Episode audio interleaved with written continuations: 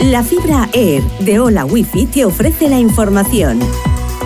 Con Leonor Vallés. Repasamos las noticias más destacadas de este jueves 15 de junio. Al menos 79 migrantes muertos en el naufragio de un pesquero en el mar Jónico, en Grecia. La Guardia Costera griega ha rescatado a 106 supervivientes, pero teme que hayan más desaparecidos. La embarcación iba con un número indefinido de personas. El Banco Central Europeo se dispone de subir los tipos de interés en un cuarto de punto, hasta el 4%.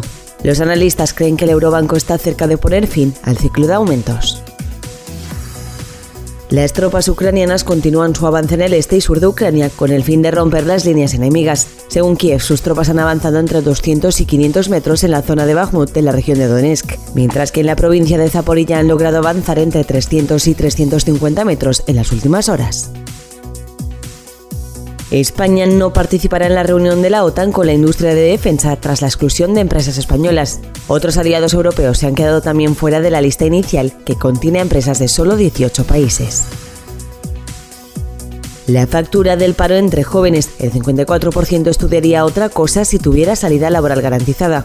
Según un estudio, solo el 18% de los desfavorecidos elige la titulación por vocación, frente al 29% de los más ricos. Renfe también permitirá perros de hasta 40 kilos en los AVE entre Madrid, Alicante y Valencia. Ampliará también la posibilidad de viajar a cobayas, hámsteres y conejos en Transporting. Los médicos valencianos detectan un repunte de la obsesión de comer sano al 100%.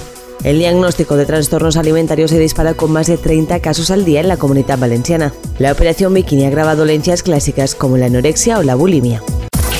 Hola Wi-Fi, velocidades de fibra, vivas donde vivas, te ha ofrecido la información.